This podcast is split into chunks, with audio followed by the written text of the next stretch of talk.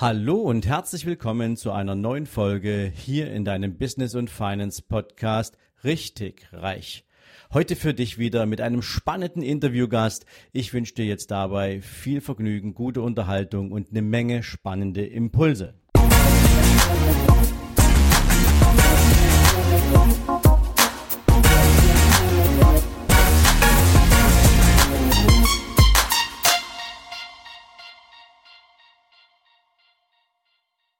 Hallo und herzlich willkommen zu einer neuen Interviewfolge. Heute hier für dich bei deinem Business and Finance Podcast Richtig Reich. Ich habe mir heute einen ziemlich spannenden Unternehmer eingeladen, ähm, dessen Vita dich wahrscheinlich genauso beeindrucken wird, wie sie mich beeindruckt hat. Denn es ist ein Mann, der in seinem Leben durchaus schon einige große Erfolge zu verzeichnen hatte und immer noch hungrig ist. Das ist ja etwas Spannendes, wenn du schon viele große Erfolge hattest und immer noch hungrig bist, dann bist du damit natürlich auch so ein kleines Alpha-Tier, du bist ein Leitwolf. Und insofern freue ich mich natürlich, diesen Mann heute zu Gast zu haben. Er war ganz am Anfang seiner beruflichen Karriere im Bereich der Technik affin unterwegs. Er hat für den, für den, für den Konzern, für das Unternehmen Swarovski seinerzeit das SAP-System eingeführt. Für alle die, die nicht wissen, was ein SAP-System ist, das ist natürlich eine Management-Software mit ganz, ganz vielen Facetten, teilweise schwierig zu handeln. Und dieser Mann hat das weltweit bei Swarovski eingeführt und war damit eigentlich Herr aller Reusen im technischen Bereich. Dann wurde ihm daraufhin, ähm, das werden wir aber gleich nochmal hören, ähm, daraufhin die Mitgeschäftsleitung in diesem Unternehmen angeboten. Das hat er auch eine Zeit lang gemacht und ähm, hat dann dort schwerpunktmäßig das Thema Change und Projektmanagement verantwortet. Nach dem er das Unternehmen von 0,5 Milliarden bis auf 3 Milliarden Umsatz im Jahr hochgebracht hatte, hat er die Entscheidung getroffen, etwas anderes zu tun und ist dann quasi in das eigene Unternehmen gegangen. Also für ein eigenes Unternehmen hat er sich dann entschieden, ist dort im Bereich der Unternehmensentwicklung und als Unternehmensberater tätig gewesen für ziemlich große Unternehmen, ähm, hat dort für mehrere Millionen Umsatz Verantwortung gezeichnet und hat, so wie er selbst gesagt hat, ziemlich spektakuläre Kundenfälle gelöst. Das würde mich natürlich interessieren. Da werden wir dann mal reinhören, auch wenn wir vielleicht keine Namen nennen dürfen. Aber da bin ich schon mal sehr gespannt. Ja, und seit 2017 hat er es geschafft, und das ist ja gerade mal zwei Jahre her, ein eigenes Millionen-Online-Business aufzubauen und ähm, das in einer sehr krassen Geschwindigkeit. Heute also bei mir zu Gast ganz herzlich willkommen, lieber Christian Mugrauer. Ja, Sven, vielen Dank äh, für die Einladung. Ich freue mich auch. Ich bin ganz gespannt, was mich da heute erwartet und ich bin natürlich der Einladung sehr gerne nachgekommen. Du hast ja auch einen tollen Podcast, eine tolle äh, Zuhörerschaft und ähm, ja, bin selber gespannt ähm, auf das Gespräch heute. Freue mich drauf. Ja, mein lieber Christian, für alle, die äh, jetzt nicht wissen, woher wir beide uns kennen, ja, wir sind ja auch nicht irgendwie nebeneinander aufgewachsen, sondern ich habe Christian kennengelernt auf einem gemeinsamen Medientraining, wo wir zu Gast waren, wo wir Teilnehmer waren und äh, wir haben uns auf Anhieb gut verstanden und er hat mich, wie ich es gerade in der Einleitung schon gesagt habe, mit seiner Erfolgsgeschichte beeindruckt. Und nachdem wir jetzt direkt mal mit SAP und mit Swarovski angefangen haben, ähm, mein lieber Christian, lass uns doch da mal reingehen. Ähm, abgesehen mal davon, dass SAP ja etwas ist, was mittlerweile von diesem ja, deutschen Weltkonzern überall in der Welt verbreitet wird, kann ich mich daran erinnern, dass SAP ziemlich kryptisch war, zumindest ganz am Anfang. Wie hast du es geschafft, dann ähm, so ein System bei einem, bei, bei einem Weltkonzern wie Swarovski einzuführen? Was war dafür erforderlich? Ich war damals, ich war damals 30 Jahre alt und habe mit einem kleinen Teil von SAP angefangen und ähm, der Finanzvorstand hatte ein Riesenproblem, weil die SAP-Strategie nicht so funktioniert hat, wie sie sich das damals vorgestellt hatten. Also die Hauptprojekte liefen schlecht. Und mich hat ähm, damals ein mutiger externer Consultant, dem sie vertraut haben, schlichtweg als Projektleiter vorgeschlagen. Und ähm, ja, ich hatte dann natürlich auch das große Glück, äh, direkt an den Finanzvorstand als Sponsor zu berichten. Und ähm, ja, habe halt die Chance äh, genutzt, aus einer, ja, aus einer ja, katastrophalen Situation eine glänzende Situation zu machen. Der Finanzvorstand war sehr glücklich. Wir haben pünktlich eingeführt. Ähm, Budget damals 6 Millionen, ähm, 15 Monate ähm, also alles super. Und ähm, also der erste Teil, ne? ich spreche nur vom ersten Teil. Mhm. Ähm, und ähm, ja, die Konstellation, dass ich natürlich 15 Monate lang mit dem Finanzvorstand als Sponsor zusammenarbeiten konnte, hat mir natürlich alle Türen geöffnet.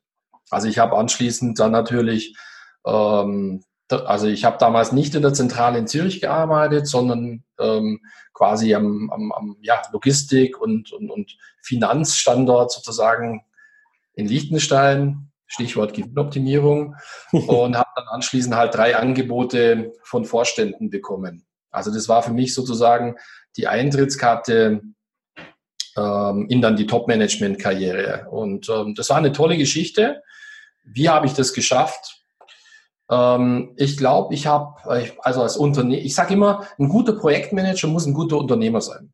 Ja? Also ein komplexes Projekt musst du führen wie ein Unternehmen. Das ist quasi ein Unternehmen auf Zeit. Du gründest ein Unternehmen auf Zeit. Und so habe ich das damals schon begriffen. Und vielleicht intuitiv, aber mir ist es dann später klar geworden, weil ich hatte dann die ehrenvolle Aufgabe, ähm, bei dem starken Wachstum halt ähm, ja, Strukturen ins Unternehmen zu bringen. Ne? Man brauchte mehr Struktur. Der Finanzvorstand hat mir dann vertraut. Und ähm, das war eine schwierige Aufgabe, sozusagen so ein kreatives Unternehmen, wie Swarovski war, ja, in dem starken Wachstum doch ähm, ja, zu gewissen, ja, halt strukturierter zu machen, ne? sodass man weiter wachsen konnte. Das war dann in weiterer Folge mehrere Jahre ähm, halt mein Job. Also ja, Unternehmen auf Zeit. So begreife ich ein Projekt damals. Und äh, ich glaube, diese Philosophie, die, das war meine große Stärke. Ähm, ich habe das gemanagt, im Grunde genommen wie ein Unternehmen. Mit allem, was dazugehört. So habe ich das aufgebaut. Und ähm, ja, es war halt ein großer Erfolg. Und der hat mir die Türen geöffnet. So war das. Mhm. Okay, ähm, so ein großes Projekt, ne? Also du hast es ja weltweit damals eingeführt. Das war ja nicht mal irgendwie so, dass du gesagt hast, du wirst mal den Standort äh, Schweiz oder Liechtenstein entsprechend bespielen, sondern ähm, Swarovski ist ja ähm, über diese Ländergrenzen hinweg aktiv und bekannt.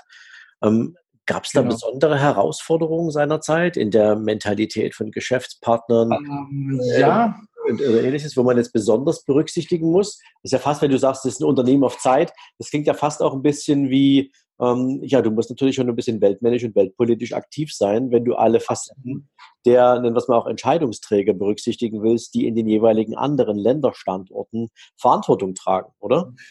Ja, definitiv. Also Swarovski ist extrem auf Verkauf ausgelegt. Und äh, bei dem ersten Projekt, also es ist ja in mehreren Stufen abgelaufen, aber im ersten Projekt war es natürlich so, was nicht passieren durfte, dass wenn das dann umgestellt wird, ne, dass die Auslieferungen irgendwie stocken. Ne? Das war, also die äh, ganzen Verkaufsleiter hatten wahnsinnig viel Macht äh, und ähm, das dürfte passieren. Also das war immer klar.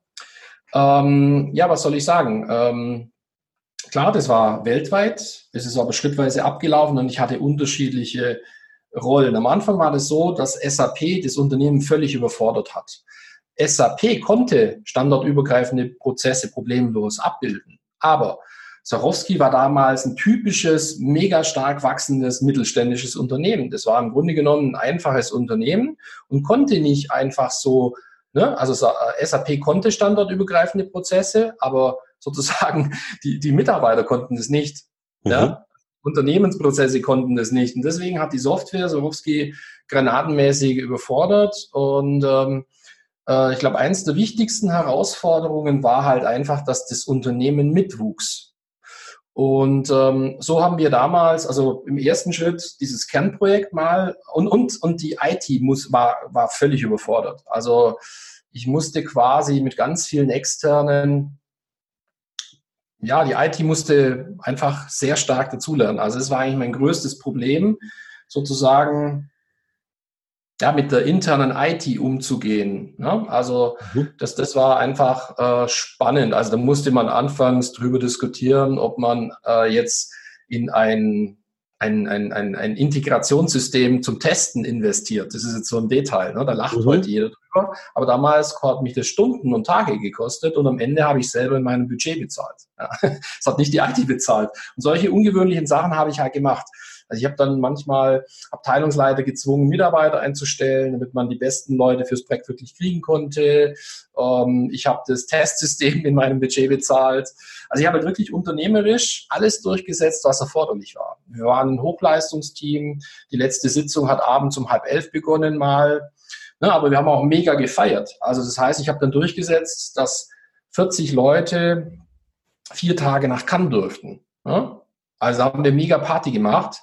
An das erinnern sich, das war beim Swissec Grounding. Das war also 2000, wann war das? 2001 wahrscheinlich. Ja, ist ja wurscht. Auf jeden Fall ähm, ich habe ungewöhnliche Sachen durchgesetzt, die aber aus meiner Sicht alle erforderlich waren, um Erfolg zu haben. Und wir haben einfach dann in weiterer Folge beim globalen Rollout ähm, ganz viel ja, so, so Personalentwicklungsprojekte gestartet, einfach damit die Firma mitwachsen konnte. Wir haben zum Beispiel 20 Projektleiter ausgebildet. Sowas gab es vorher bei Swarovski noch nie. Ja, wir haben antizyklisch gearbeitet. Wir haben ähm, ja, die haben wir in, in Methodik und in Soft Skills ausgebildet. Wir haben systematisch im ganzen Unternehmen die besten Leute ausgesucht dafür. Solche, sowas gab's, solche Ansätze, das so zu begreifen, wie man so ein Projekt angeht, gab's vorher nicht. Und ähm, also ich habe nicht alles als Projektleiter geleitet, sondern ich bin dann so in eine Meta-Rolle reingegangen. Ja. Ähm, und und habe dann dafür gesorgt, dass die 20 Leute aus, äh, dass das Gesamte gesteuert wird, dass bestimmte Programme zum Laufen kommen und so weiter und so fort. Also, und das meinte ich eben mit unternehmerisch. Ne? Wir haben einfach alles, was erforderlich war, analysiert und auch ähm, mit unpopulären, ja, wie soll ich das sagen? Also wir haben uns nicht davor gescheut, wenn wir das für erforderlich hielten, oder ich, ähm, ja, das halt einfach auch durchzusetzen, was wir für zwingend erforderlich hielten, um erfolgreich zu sein. Und wir haben es dann geschafft, wirklich fast alles immer zu bekommen. Und deswegen war das auch so erfolgreich. Also es klingt für mich ein bisschen nach etwas, was ich auch kenne. Ähm, das war allerdings ein bisschen eine andere Geschichte. Ich habe ja seinerzeit den Dresdner Bank Commerzbank Merger mit begleitet und ähm, da ging es ja auch darum, verschiedene IT-Welten aufeinander zu verschmelzen und ja schauen, dass du die Kundendaten dabei nicht verlierst und dass du sie vor allen Dingen wiederfindest, ähm, dort, wo du sie dann einmal hinmigriert hast und dass das am Ende des Tages auch bei dem Berater und bei dem Menschen, der mit dem Kunden Umgang hat, auch tatsächlich in der Qualität auch wieder ankommt, ähm, was man da alles so gemacht hat. Also ich weiß, wie groß und wie anspruchsvoll Projekte sind, insbesondere wenn du, äh, ja, ich sag mal, auch eine komplett neue IT-Landschaft entwickelst und die dann in dem Unternehmen natürlich einerseits für mehr Wachstum, für mehr IT-Stabilität sorgen soll, andererseits ja am Ende auch das Problem aufwirft, dass du viele, viele Menschen, die damit Umgang haben sollen, auch erstmal schulen musst. Ne, dass die mit dem Zeug um, umgehen können und nicht irgendwie für, wie, wie die Kuh vorm Tor stehen und keine Ahnung haben, was sie da mit welcher Taste eigentlich verursachen können. Also insofern, ich kann gut nachvollziehen, was das für ein Riesenaufwand war und ich glaube auch, so wie du es beschrieben hast, du kannst gar nicht anders, als so ein Projekt als eigenständiges Unternehmen zu betrachten, wobei du natürlich trotzdem ähm, ja eine gewisse Abhängigkeit hast, einerseits von all den ganzen Projekt-Stakeholdern, die dir irgendwie ihre eigenen Wünsche und Vorschläge permanent auf den Tisch legen und andererseits natürlich immer im Rahmen des Budgets zu bleiben, was man dir für dieses Projekt genehmigt hat. Das sind ja alles so verschiedenste Herausforderungen. Also insofern, ähm, ich weiß genau, wovon du sprichst und ähm, finde das genial für mich ergibt sich daraus ein bisschen, ähm, Christian, ähm, dass du ein grundsätzliches Händchen dafür hast, ähm, unternehmerisch zu denken, unternehmerisch zu analysieren und unternehmerisch zu handeln. Und ähm, deswegen interessiert mich natürlich, ähm, wenn wir mal den Sidestep jetzt mit der kleinen Unternehmensberatung äh, zulassen, Irgendwann mhm. hast du ja die Entscheidung getroffen und hast gesagt, so, ähm, jetzt, jetzt möchte ich aber nicht mehr in der Verantwortung für ein Unternehmen sein mit einem Angestelltenvertrag, sondern jetzt möchte ich hier rausgehen und möchte sozusagen meine eigenen Spuren hinterlassen. Ähm, wie kam es damals dazu? Also wenn ich das jetzt so sage, klingt das so einfach und so, so, so, so entspannt, aber dem geht ja ein Prozess voraus. Das ist ja nicht so, dass du eben mhm. mal morgens aufstehst und sagst, so, ähm, da mache ich jetzt mein eigenes Ding. Also wie, wie ist das zustande gekommen damals? Ja, also äh, das ist ein guter Punkt, weil das beschäftigt mich ja heute auch. Also diese Story, ähm, das ist ein gutes Stichwort. Ähm, Ja, ich habe äh, de facto eigentlich in jungen Jahren, kann man sagen, alles erreicht, was man so erreichen kann. Ne? Also ich lebe in Liechtenstein, hatte ein Haus, eine Frau, Kinder, arbeite beim, beim Traumunternehmen, in jungen Jahren Karriere gemacht und so weiter und so fort. Ähm, ja, und da war so innerlich aber dann irgendwann so eine Leere. Ne? Also mhm davor, würde ich sagen, ist so ein klassische, also ich sage jetzt mal so, die, die Programmierung der Kindheit, ja, die ist voll abgearbeitet worden im Höchsttempo. Weißt du, was ich meine? Mhm. Ja, also alles, was man so als Kind, als jugendlicher Typ irgendwie sich mal erträumt hatte, das hatte ich einfach Anfang 30. Ja? Und ähm, dann kam so eine Lehre, irgendwie so Langeweile und dann kam halt immer mehr der Wunsch auf, das konnte ich am Anfang gar nicht so richtig mit dem umgehen, was das jetzt zu bedeuten hat. Ähm, ich wusste noch nicht, was ich machen will, aber eines war klar, ich wollte selbstständig sein. Ja, mhm. Das war ab einem gewissen Zeitpunkt klar und ich sage das genauso, wie es war. Das war überhaupt nicht, glaube ich, jetzt Unternehmensberater wert, äh, was weiß ich, ähm, oder sonst irgendwas mache, flapsig formen. Ich wollte einfach frei sein. Und ähm, ja, das ging so ein paar Jahre schon, so drei, vier Jahre ist dieser Prozess gegangen. Und da war es einfach so, am, äh, am gewissen Wort, ähm, an einem gewissen Zeitpunkt bin ich ähm, mal ungerecht behandelt worden von meinem Chef. Mhm. Und an dem Tag habe ich dann entschieden, dass ich mich selbstständig mache, aber habe dann entschieden, äh, dass mir Sorowski noch eine Ausbildung zahlt als systemischer Berater und äh, Coach, zwei Jahre. Oh, aber an dem Tag habe ich das de facto entschieden. Das ist ein Muster in meinem Leben. Also ich habe dann äh, manchmal auch war es notwendig, dass sozusagen, wenn man das ein bisschen spirituell betrachtet, jemand anders ist ja kein Arschloch, sondern ja, der hat einfach mir den Gefallen getan, in mir etwas auszulösen, was ich vielleicht an der Stelle so klar nicht entschieden hätte. Weißt du, was ich meine? Mhm, ja. Und äh, so war das halt, mein Chef. Wir haben auch ein gutes Verhältnis heute und ja, es war halt damals so, aber damals habe ich durch diesen Impuls, was ich damals als höchst ungerecht empfunden habe, ähm, dann entschieden, okay, ich ziehe den Plan durch, jetzt mache ich's. Ne? Und habe dann einen Plan gemacht, alles klar, ich brauche noch die und die Ausbildung und dann ziehe ich das durch. Ja, und dann habe ich die systemische Beratungs- und Coaching-Ausbildung gemacht und äh, war aber immer noch innerlich unsicher.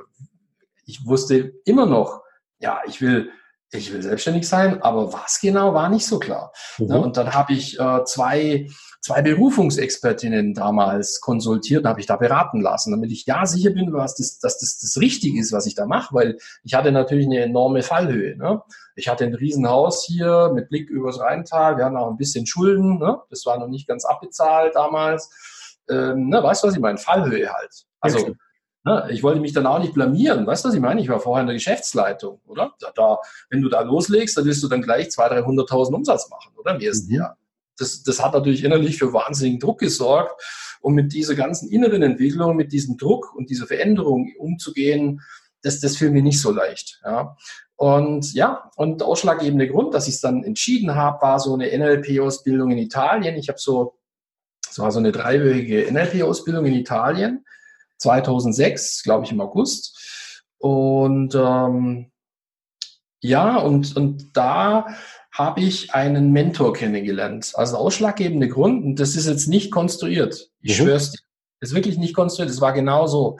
Ich weiß noch, ich laufe aus einer, aus einer Dings raus und ich hatte vorher am Abend vorher mit dem irgendwo gegessen und der hat gespürt, ich bin noch unsicher. Und dann kam der auf mich zu, ist mir so übers, übers Feld entgegengelaufen, wir haben uns da getroffen und der sagt, du, hör mal, äh, wir haben ja gestern Abend gegessen, ich habe gemerkt, du bist ja eigentlich super drauf, das kriegst du locker hin, du bist noch ein bisschen unsicher. Wenn du willst, bin ich dein Mentor und kannst mich jederzeit anrufen, wenn was ist, weil das kriegst du sicher hin. Und ähm, das hat mir dann, ich war da mal, ich bin ja Schwabe, ich war damals ein bisschen sicher noch viel geiziger als jetzt, muss ich ganz ehrlich sagen. Also ich, mir fiel es dann damals nicht so leicht, 10, 20, 30, 40, 50, 60, 70.000 Euro zu investieren. Weißt du, was ich meine? Mhm. Ja, also da habe ich noch nicht so groß gedacht. Und ähm, wir haben uns damals dann einigen können für einen, einen ja, vernünftigen Betrag und äh, ich habe das Angebot angenommen. Das war der Schlüssel zum Erfolg. Das heißt, das war also die, dieser Mentor, der schon erfolgreich selbstständig war, äh, hat mir einfach die Sicherheit gegeben, dass ich den jederzeit anrufen konnte. Das ist gar nicht so oft vorgekommen. Ne? Aber mhm. dadurch, dass ich diesen Mentor hatte, habe ich mich dann im August 2006 entschieden, ich ziehe das durch. Und dann ging es nur noch drum, sozusagen, äh, wie, wie, wie kriege ich das mit Zorowski hin? Ne? Wie ist der Ausstieg und so weiter und so fort. Aber der Entscheid ist damals gefallen. Und Anfang 2007 war ich dann selbstständig. Also das ist witzig. Du erzählst eine Geschichte, als würdest du meine Geschichte erzählen. Jetzt bin ich zwar nicht bei Swarovski gewesen, aber bei mir war es ja ähnlich. Mich hat immer, wenn mich irgendjemand gefragt hat, ähm, dann so nach dem Motto, was würdest du denn eigentlich mal tun, wenn du nicht mehr bei der Bank wärst? Das war immer für mich eine rein hypothetische Frage, weil für mich war das irgendwie nie ein Thema, dass ich mal die Bank verlasse. Aber die Antwort war nie hypothetisch. Die Antwort war immer sehr klar und sie war immer dieselbe. Dann würde ich mich selbstständig machen. Also tief in mir drin habe ich auch schon immer gewusst, dass ich nicht für den Dauerzustand als Befehlsempfänger gemacht bin, sondern dass ich irgendetwas Eigenes, Kreatives auf den Weg bringen mhm. muss, ähm, weil ich ansonsten verblöde, ja, beziehungsweise weil ich ansonsten ähm, einer Neigung nachkomme, die kontraproduktiv ist, wenn du in einer hierarchischen Organisation aufgestellt bist. Denn ich habe ein Riesenproblem mit Autoritäten, zumindest mit Selbsternannten, die äh, mir gegenüber immer den Beweis schuldig geblieben waren, ja. dass sie tatsächlich auch dieses Recht hatten, ähm, mir zu sagen, sie sind besser als ich oder sie haben einfach mehr, mehr Erfahrung als ich. Und ähm, mhm so war das irgendwie so ein inneres äh, ähm, Okay. Natürlich werde ich irgendwann mal selbstständig und es wird sich ergeben und so kam es ja dann auch bei mir. Also ähm, mhm. wir haben da eine ähnliche Geschichte. Ich finde das sehr mhm. witzig, wenn du das so erzählst, weil da entdecke ich so einiges von mir wieder, ähm, was es sehr spannend macht. Aber mhm. jetzt hast du ja gesagt, ähm, du warst natürlich damals, ähm, mit, du hattest eine sehr, sehr komfortable finanzielle Situation vom Einkommen her. Und ähm, was ich mir gut vorstellen kann, ist ja, wenn du dir so ein Haus hingestellt hast, wahrscheinlich hast du da auch so prinzipiell einen schönen Lifestyle gehabt. Ähm, Liechtenstein ist zwar steuerlich nicht ganz so schlimm wie Deutschland, aber ähm, auch da hast du ja ein paar Verantwortungen für Familie und alles, was sonst noch hinten dran kommt. Ähm, was hat dein Umfeld damals eigentlich gesagt, als du die Entscheidung öffentlich gemacht hast? Ja, also ähm, ich meine, also ganz konkret, meine Mutter hat gesagt, bist du verrückt? Bist du verrückt? Was ja. willst du eigentlich? Du hast doch alles, was du willst, was du immer wolltest. Ich verstehe das überhaupt nicht. Wie kannst du von so einem guten Unternehmen weggehen und so ein Risiko eingehen? Ja, äh, und ähm, also das hat kein Mensch verstanden. In meinem, äh, in meiner Familie war niemand selbstständig. Mhm. Und ähm, mein, mein Schwiegervater ist Lehrer. Ähm, das ist eine Lehrerfamilie, da war auch kein Mensch selbstständig. Doch, der Bruder. Der Bruder ist Architekt. Das stimmt, das war der einzige. Nun gut, also um es kurz zu machen, das hat kein Mensch verstanden. Und ähm, ähm, war, also auf die Frage, was ich denn will, die war einfach für mich. Nämlich, ich wollte frei sein, ich wollte selbstständig sein. Übrigens, ich sehe das gar nicht so, also du hast es, also wie soll ich sagen, ich habe damals auch so gedacht, aber aber da meine Meinung geändert, also die anderen, weißt du, jeder spielt so seine Rolle. Ne? Und ich habe halt für mich gelernt, äh, es gibt so Menschen, die passen so einfach dann auch perfekt in solche Corporate-Strukturen rein. Ich kann mich damit arrangieren, ich kann die Rolle gut leben, aber ich bin lieber frei. Ne? Also, weißt du, was ich meine? Das ist ja. einfach, äh, du kennst jetzt nicht unser Haus. Wir haben hier so ein, also ein sehr großes Haus, das steht auf einer Wiese frei. Ähm, ich habe Blick über das Rheintal. Also, wenn man das jetzt so ein bisschen spirituell betrachtet, will es jetzt nicht zu viel, ne? aber ich, ich glaube, dass es sowas wie eine Aura gibt. Ich hasse es zum Beispiel in Zügen, wenn mir Menschen zu eng auf die Pelle rücken. Weißt du, was ich meine? Ich finde mhm. es richtig unangenehm. Ich bin lieber mein eigener Herr. Ne? Also, das heißt, da vermischt sich hier gar nichts, ich bin hier und ähm, äh, ich bin besser einfach, wenn ich ähm, mein eigener Herr bin und ich kann inzwischen, das konnte ich aber 2007 nicht, das musste ich lernen, ich kann inzwischen sehr gut mit der Konsequenz umgehen. Ja, dass die Konsequenz halt ist, es gibt keine, keine Sicherheit mehr, dass am ersten des Monats einfach Kohle reinkommt. Ne? Also das heißt, wenn ich nichts mache, dann keine Kohle da.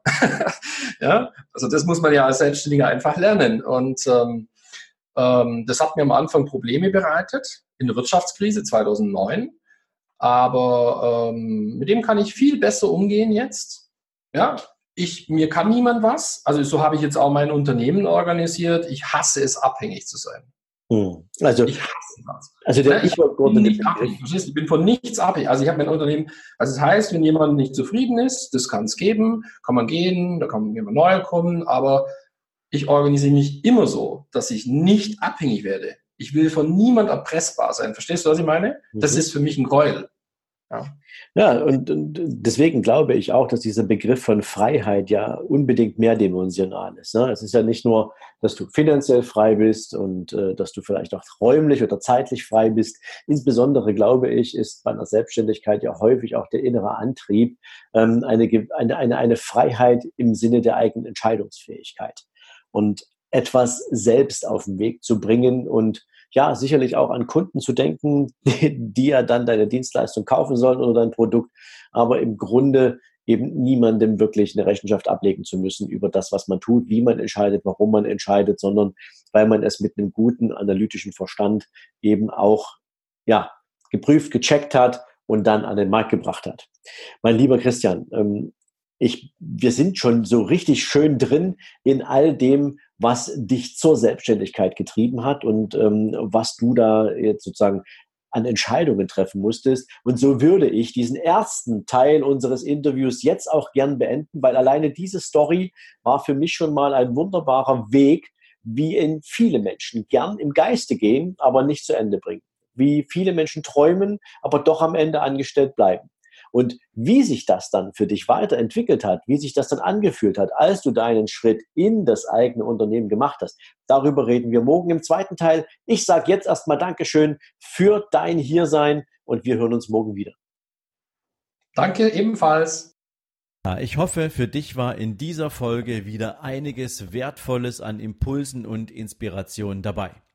Wenn du Unternehmer bist und du möchtest einfach wissen, an welchem Punkt in einem Unternehmerleben hast du denn mit welchen Herausforderungen zu rechnen? Oder vielleicht suchst du gerade nach einer Lösung für ein aktuelles Thema, dann lade ich dich herzlich ein zur Unternehmeroffensive Deutschland vom 19. bis 21. November in Hamburg. Wir haben ein großartiges Event auf die Beine gestellt, wo du einmal den roten Faden durch ein komplettes Unternehmerleben mit fantastischen Speakern und absoluten Top-Experten erleben kannst. Nebenher kannst du natürlich auch dein Netzwerk erweitern und vertiefen und in diesem Sinne lade ich dich herzlich ein, hier in den Shownotes dir direkt dein Ticket für die Unternehmeroffensive Deutschland zu kaufen. Ich freue mich, wenn wir dir dabei helfen können, dein Business so richtig auf die Straße zu bringen, weiterzuentwickeln, dir neue Impulse zu geben und ich hoffe, wir sehen uns in Hamburg.